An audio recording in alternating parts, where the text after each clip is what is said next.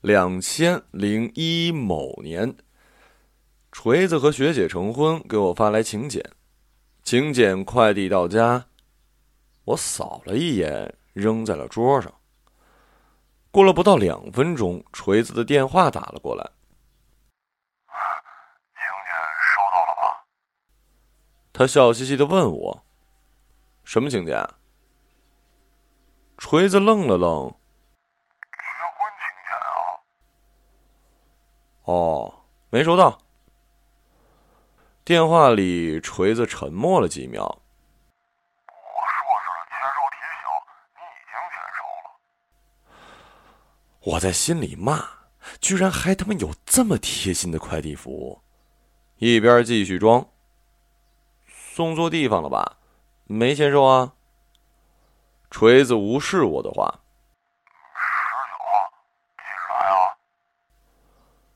山长水远，不去。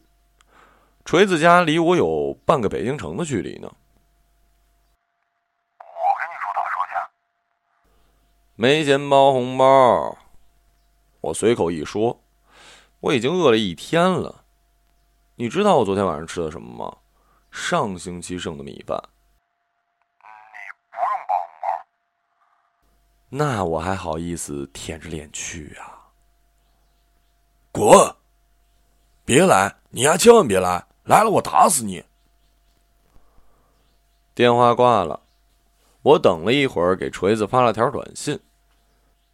真的不用我包红包？锤子很快回复：“大宽说他包两千，你看着办。”我摔了手机。过了一会儿，我又默默的捡起了手机，回复。恭喜啊，锤子！说真的，锤子喜欢学姐的事儿，最早只有我和大宽两个人知道。学姐长得不算美轮美奂，瘦，用大宽的评价就是从上到下一马平川。但是锤子喜欢。大学入学的时候，所有社团都在宿舍楼下一水排开了阵仗，敲锣打鼓招新。招数可以说是无所不用其极，有妹子的出妹子，有帅哥的出帅哥，什么都没有的就挂个牌子，说参加社团可以加学分，照样门庭若市。我和大宽是纯为了看妹子，拖着两条板凳转了一圈，看哪个社团桌子围的人多，就把板凳一放，站在上头往是非中心看，看够了就走。后来不过瘾，挑好看的妹子如法炮制，再看一遍。转到第三圈我忽然想到了什么。锤子呢？我问大宽。我俩站在板凳上扫视全场。哎，那儿呢？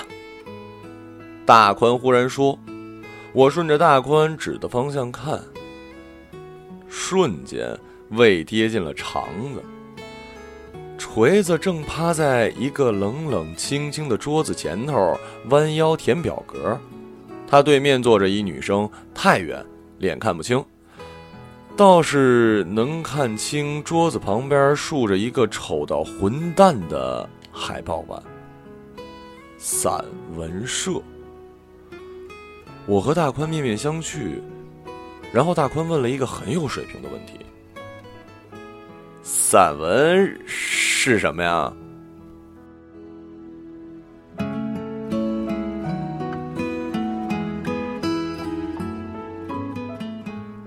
锤子参加了学姐的社团。锤子说学姐很温柔，锤子说学姐很有才，锤子说学姐文章很美，说话声音很好听。锤子说学姐其实长得挺不错，属于耐看型。锤子说：“学姐其实哪儿都好，连不好的地方都好。”我和大宽戴上耳机打游戏，不理他。实在憋不住，去上了厕所，就听到锤子在一边念叨：“我要追学姐。”打那以后，锤子一发不可收拾，几乎每天向我们报告新进度。学姐没男朋友，单身一年半，学姐学习很认真，虽然成绩一般。学姐一个人发起了散文社，从光杆司令到现在十个固定社员。学姐觉得锤子的文章写得不错，经常找他说话。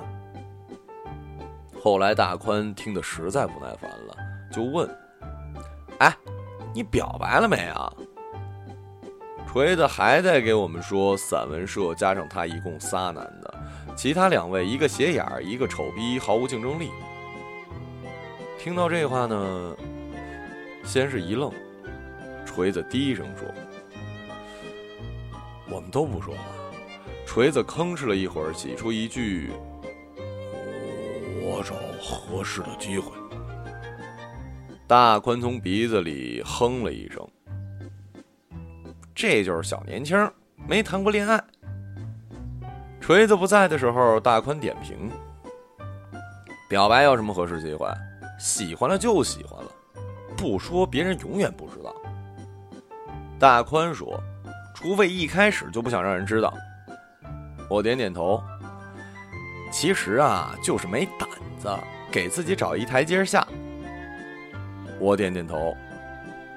这点勇气都没有。怎么追到姑娘？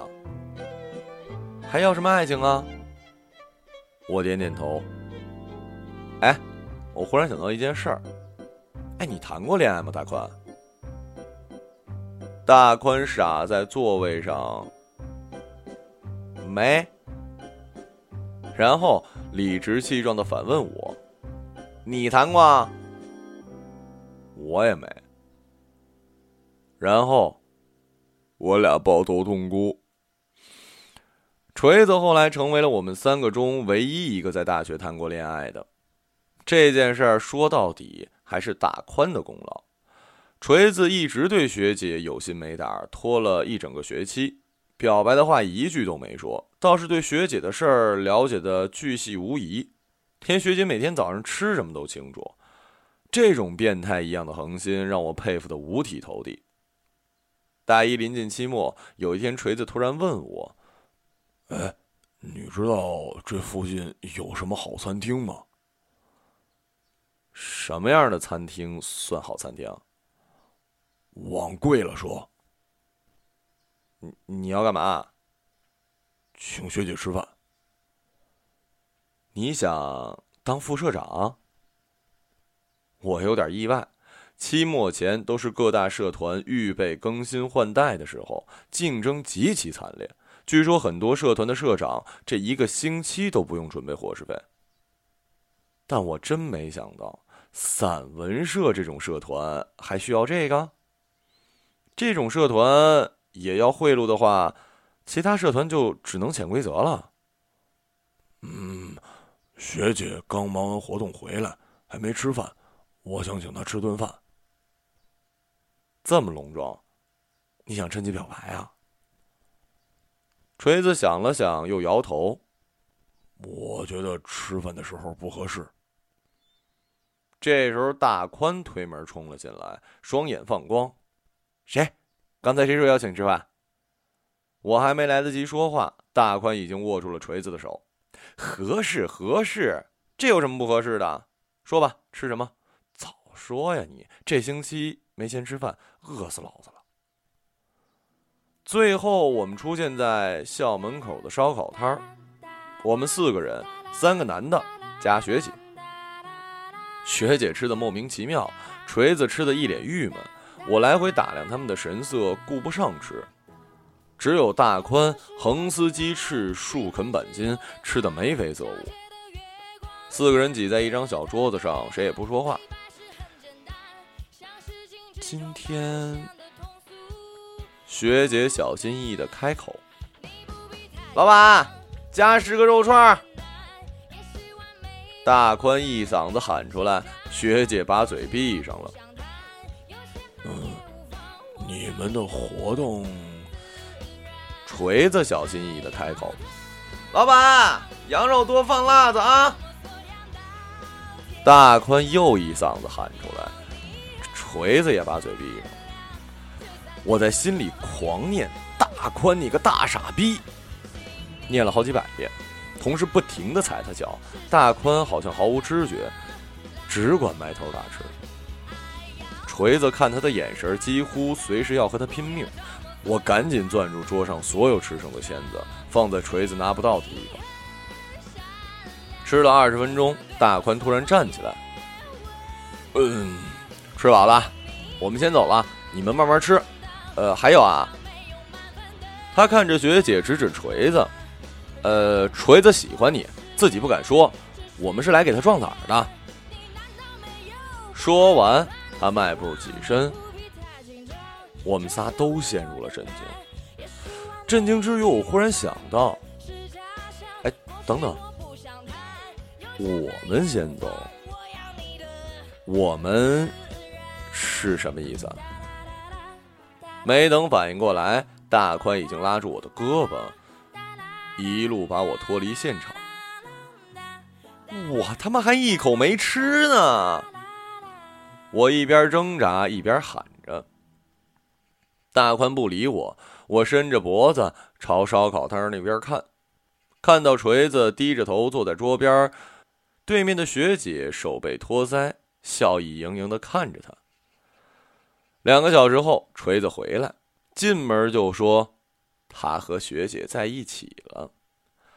我和大宽都很高兴，这是好事儿。唯一的代价就是大宽的脚肿了，缺课一周。锤子和学姐过了两年的大学恋爱生活，学姐的生活很规律，每天基本上就是上课、看书、自习、社团活动，就是这些事儿。除了上课，大多数的时候锤子都陪着他。这混蛋以前从来没在上午十一点前起过床，现在居然也开始早睡早起了。甚至在上大学一年后，头一次跨进了自习室的大门。据说他走进自习室的第一句话是：“我操，这么多人！”学姐看他在自习室待得很痛苦，就让他回去。锤子摇头，在你旁边，什么事不干也高兴。我和大宽在他们身后狂嘘锤子，然后我们被一众学霸赶了出去。锤子就这样和学姐一起自习，一起看书，一起吃饭，一起逛街。如果不是亲眼所见，我都不知道锤子还有这么体贴细致的一面。这厮和我一样穷。有时候比我还穷，但他会省下零星的钱给学姐买东西。他们出去吃饭，锤子也都是抢着付钱。不过每次他回宿舍，都会发现钱包里多了几张钱，刚好是刚才付掉的数目。你什么时候把钱放到我钱包里的？锤子给学姐打电话问。你猜呀？电话里，学姐温柔的声音传来。我和大宽竖着耳朵，锤子看我们一眼，去阳台继续打电话。哎，太没义气喽！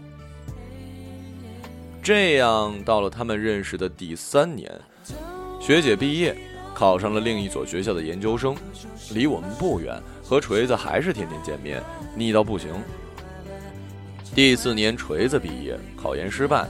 在一家小公司上班，赚可怜巴巴的钱，租的房子离学姐隔着四条环路，经常加班，俩人不再天天见面了。第五年，学姐研究生毕业，锤子离职，打算回老家。他怎么办呀？我和大宽问锤子，学姐是本地人，等我牛逼了，回来娶她。操，那得等多久啊？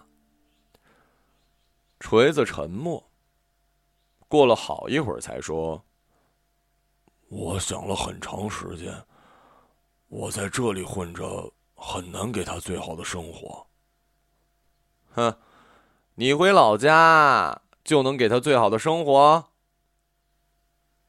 锤子不说话，你就是没胆子逃避现实。大宽说：“当年你不敢表白，现在你不敢担当。表面上温柔体贴，一有事儿就恨不能挖个坑躲起来。有本事你躲一辈子呀！”我要静一静，好好想想。想个蛋！等你丫想明白了，人家肯定不在了。那你让我怎么办？你以为我愿意跟他分开啊？我在这儿看不到未来。你还没试过，怎么就知道看不到未来啊？你知道个屁！去你妈的！我们不欢而散。锤子坚持要走，学姐哭着劝他，劝不住。锤子说要回老家开公司，一年，最多两年就可以赚到娶学姐的钱。我答应你，很快就回来。在北京不能开公司，成本太高了。你可以不开公司的，留下工作不好吗？我们不着急结婚。我不喜欢北京。你说过你挺喜欢北京的，但是，我更想给你最好的生活。你在这儿，每天都是最好的生活。锤子不说话，锤子还是走了。学姐去车站送他，哭成了泪人。我在一边看着，心里五味杂陈。大宽干脆就没来，扬言要和锤子绝交。最后当然也没有绝交，只是少了联系。锤子一回去就是一年，从最开始意气风发到逐渐面对现实，我们三个的 QQ 群里，他说话越来越少。我零星的得知他的一些消息，他公司开的并不顺，人也变得冲动急躁。我和大宽给他打电话，都劝他回来。锤子不耐烦的把电话挂了。我们也不知道该怎么办，只知道异地是爱情杀手，尤其是看不到希望的异地。学姐和锤子保持着一天一个电话，通话时间同样由长变短，经常两个人对着手机不知道说什么。学姐在一家公司上班，工作忙碌。时间一长，她似乎也看开了。有时候和他吃饭，起初学姐每次都会哭，到后来再也不哭，冷静的可怕。就这样吧。我和大宽都有预感，要是一直这样下去，这俩人感情算是完了。直到有一天，学姐给我打电话，说她准备辞职。去哪儿？我正在 QQ 上死缠烂打，让大宽管我一星期的饭。去锤子老家。我脑子嗡的一下子。锤子知道吗？知道。电话里学姐的声音有点闷。他让我再想想。那你再想想。不想了。这样没有意义，无非就是一天天拖下去，拖到拖不下去为止。我不想再这样了。我和他说见面聊，迅速挂了电话。QQ 里大宽还在跟我哭穷，说他昨天吃的是上星期的米饭。和学姐约在一家餐厅，学姐不说话，我也不知道说什么。我还是头一次看到这样的他，眼神坚定。里头写满了决绝，我只能吓唬他。哎，你知道吗？我有一朋友，女的，大学毕业两地分居，心一横就追随男朋友去了南方老家。后来呢？后来被甩了，自己在陌生的城市打拼，那个辛苦！学姐不说话。我还有一朋友，也是女的，和男朋友异地了一年，心一横争取了工作调动，也去了南方的老家，男方特感动，发誓说年内结婚。后来呢？后来被甩了，扔了行李，哭着坐着火车回来的，那个惨呐！学姐又不说话。我还有一朋友。学姐“咣”的一声拍在桌子上，我赶紧闭嘴。你说的这些我都知道，但是我还是要去。我不知道该说什么。学姐半天没出声，愣愣的看着桌子一角，眼圈泛红。其实我挺害怕的，你知道，我在这边有家人，有工作，有朋友。去了那儿，我就什么都没有了。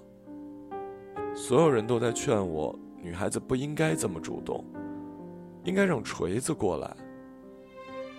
可是为什么一定要分那么清楚？有些事情难道，有些事情难道不是应该想做就去做的吗？我听着，不说话，我还是要去。他像复读机一样的念叨：“我还是要去。我不是一定要锤子给我一个家庭或者什么，就算他最后不娶我，我也不在乎。我只是想对得起自己。”锤子第一次和我表白的时候，特紧张，磕磕碰碰的，用了十几分钟，就说了一句：“他说。”他不是什么厉害的人，以后也不知道会怎么样，但他会尽全力给我最好的生活。他现在也是这么想的。我知道，我都知道，我知道他是什么样的人，也知道他一直以来都会很认真的考虑我。只是那时候他很笨。有点傻乎乎的，却能给我一种安全感。现在他做出了很多努力，我就觉得我们离得越来越远了。这样下去，我们也许只能分开吧。但是我爱了他七年呀，我不想放弃。为什么你们都不支持我呢？我只是想再争取一下，我想知道什么是爱情，我想知道很多人说不相信爱情，究竟是因为爱情变质了，还是人变质了？我想知道我们天天都在说爱呀爱呀，到真正面对爱情的时候，我能拿出多大的勇气？如果是你，你怎么办？我说，我他妈怎么知道怎么办？但最后什么也没说，我偷偷把手机从裤子里拿出来，关掉录音，把这段音频发在我、大宽和锤子都在的 QQ 群。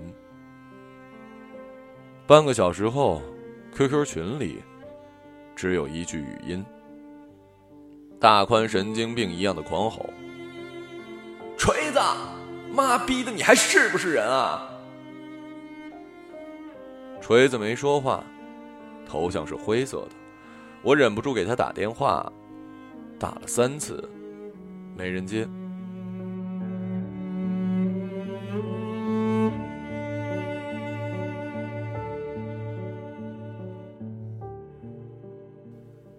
学姐准备辞职的那天，我和大宽去她家找她。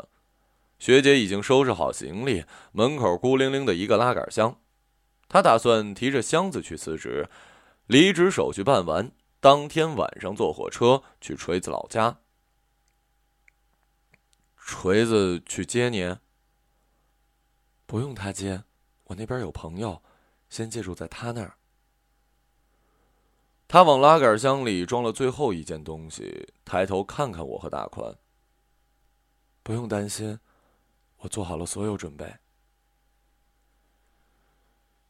大宽开口想说什么，别劝我，谁劝我也没用。要是我劝你呢？锤子从门口慢慢走进来，我和大宽假装吃惊，轮番大呼小叫。学姐直愣愣的看着锤子，别走了。我来了。锤子到北京已经两天了，临行前只告诉了我和大宽，特意叮嘱不让学姐知道。学姐面无表情的继续看着他。你不开公司了？在北京开。你不是不喜欢这儿吗？锤子先点头，然后摇头。这儿有你，你不担心将来不能给我最好的生活了？锤子接着摇头。我想好了，两个人在一起比什么都重要。我现在不能承诺什么，但我会在这里拼命给你最好的生活。最好的生活，我和大宽合音，我们结婚吧。锤子不知从哪儿摸出一钻戒，单膝跪地。学姐的表情高深莫测。我们拿什么结婚？你要什么？我要车子。他有车。大宽说着，掏出一串车钥匙。大宽的车。我要房子。呃，他有房子，租的。我说，掏出一串门房钥匙。这房子还是锤子到北京的前一天，我和大宽帮他租的，房租垫付，说好三个月内还清，要是还不清，就杀了他。我不住租的房子，我。锤子语塞，学姐仍旧面无表情，却忽然上前抱住了锤子。没关系，我有房子。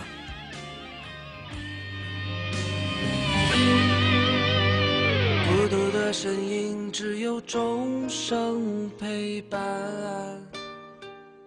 锤子眼圈红了，我和大宽在一边恨得咬牙切齿。妈的，有房子了不起啊！锤子最后也没要我的红包，他开了家小公司接外包业务，过了一年，慢慢走上了正轨。学姐帮他打理公司的杂事儿，据说两人最忙的时候一星期不睡觉。又过了一年，俩人结婚。我和大宽去参加婚礼，大宽这混蛋喊着说要包两千，后来吭吭哧哧掏出一皱巴巴的信封，里头薄薄一张纸，写着俩大字儿“两千”。我默默地把红包藏在了上衣口袋，也是一信封，里头两张纸，每张纸写着一个大字儿“一千”。锤子说：“算了，不用包了，一年前的房租我还没还。”算了算，正好四千。我和大宽一人夹住他一条胳膊，叫嚣着让他还钱。我昨天吃的还是上星期米饭呢！大宽狂吼。再后来，我们喝酒了，醉得一塌糊涂。婚礼上，锤子给学姐念了一段话：“我想知道，什么是爱情。”我想知道，很多人说不相信爱情，究竟是因为爱情变质了，还是人变质了？我想知道，我们天天都在说爱呀爱呀，到真正面对爱情的时候，能拿出多大的勇气？我的勇气够吗？锤子问学姐。学姐哭得一塌糊涂，我们在底下哭得一塌糊涂。大宽哭得最响，我骂他神经病。大宽哭着说：“操，老子二十六了，还他妈没谈过恋爱呢。”然后我想起来，我也二十六了，我也没谈过恋爱。我们继续抱头痛哭。散场后锤子开车送我和大宽回酒店学姐坐在副驾驶笑脸盈盈。恭喜你锤子。我第二次和她说谢谢你们。